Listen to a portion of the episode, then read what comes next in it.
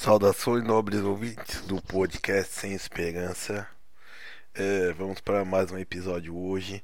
E para começar, eu comento o comercial da Natura, onde a negra ali, uma cantora de rap, se diz discriminada. E aí me vem a primeira pergunta: como é que uma cantora de rap que é negra pode se sentir discriminada racialmente por ser negra. Se ela dissesse até que fosse por ser mulher, aí tudo bem, mas venhamos e convenhamos, o rap é um ritmo de negros, feito por negros em sua maioria, então ela não tem como dizer que se sentia racialmente discriminada. Isso é meio estranho para mim, na minha opinião. Eu acho que ela devia eu acho que ela tá aproveitando dessa onda de caça aos racismos e a tudo mais para fazer tirar onda de que foi vítima. E diga-se passagem que pelo que eu saiba ela não é de uma família tão pobre assim. Ela não é de família rica, obviamente, mas a família dela tem recursos e ela não veio da miséria, como muita gente pensa. Se não me engano, acho que ela é até de Pirituba, ela mora num lugar melhor que o meu. Bom, mas isso daí não é motivo de dizer se ela é rica ou pobre, se nada.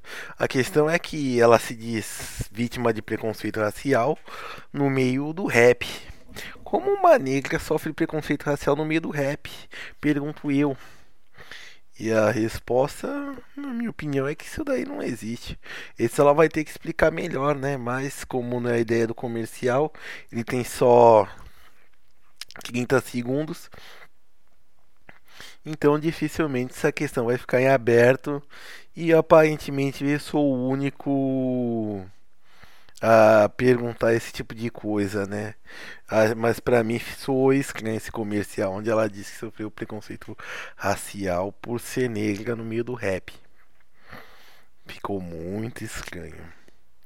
E também eu queria dizer que outro caso recente foi o Gabriel Monteiro, um membro do MBL que foi expulso da PM. Na minha opinião, eu acho que tá mais que certo. Ele é mais um desses jovens dessa geração millennial que são um bando de degenerados que não conseguem ficar em emprego nenhum. Não que eu seja total tudo isso, mas é basicamente essa gente que é criada na internet, tem problema de concentração, de atenção e essas coisas.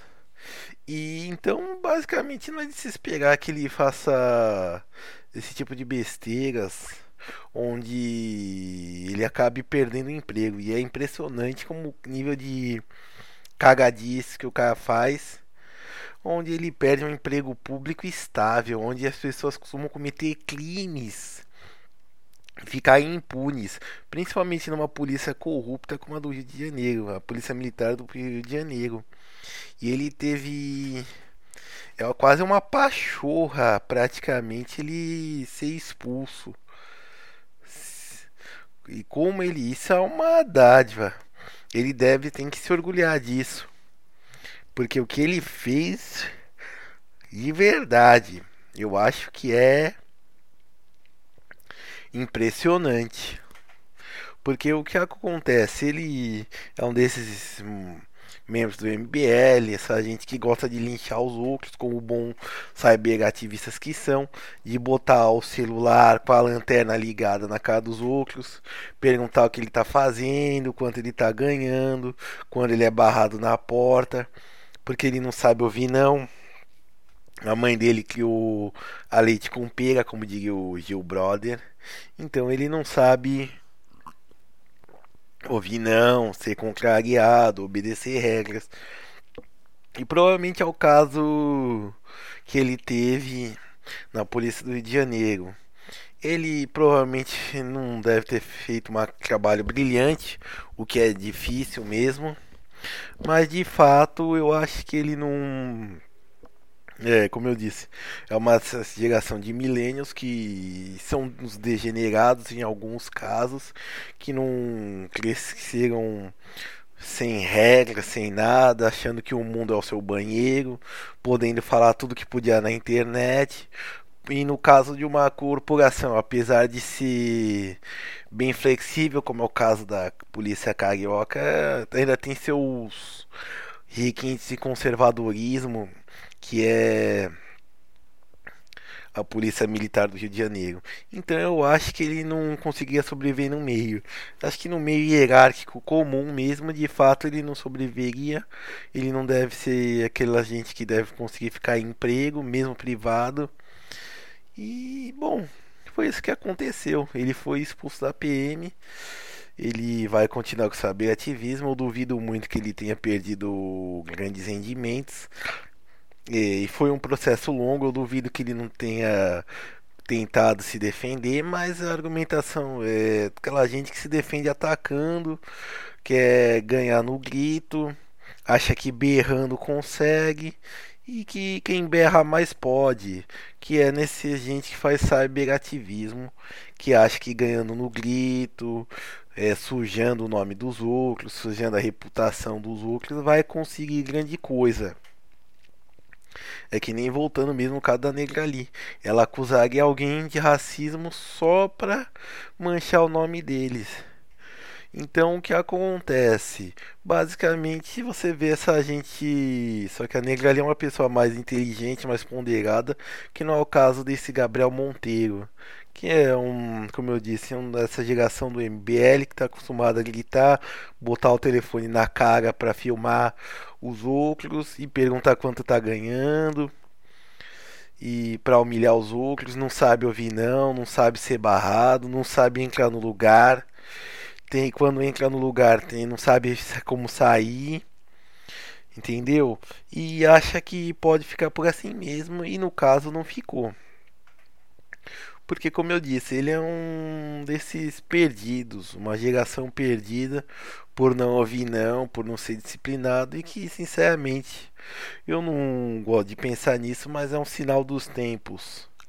Tempos perdidos, tempos inglórios, onde basicamente essa gente quer ganhar no grito.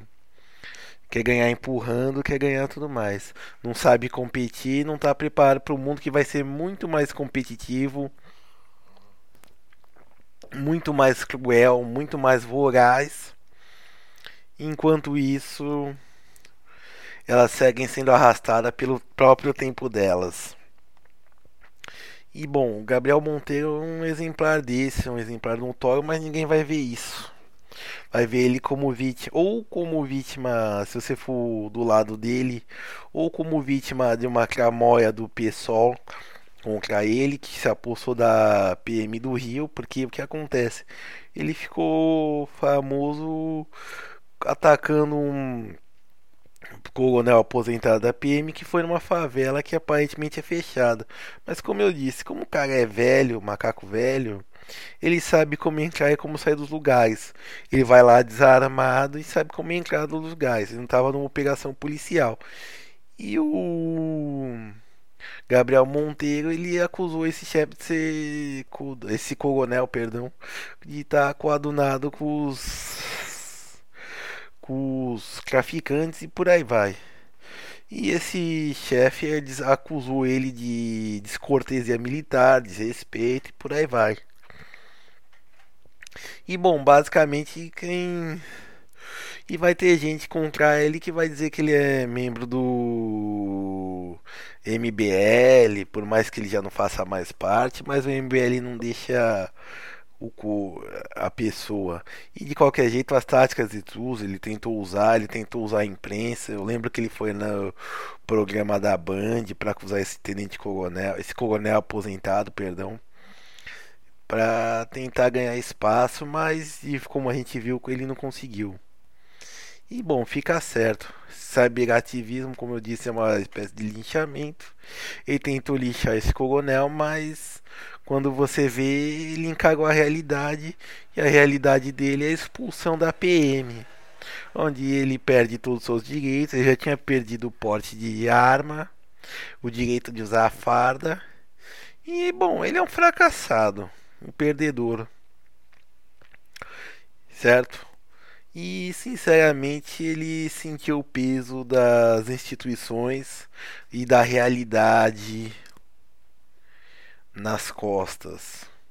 Eu sou o professor Bruno e esse foi o podcast Sem Esperança. Para entrar em contato pelo Twitter, arroba Obrigado e até a próxima.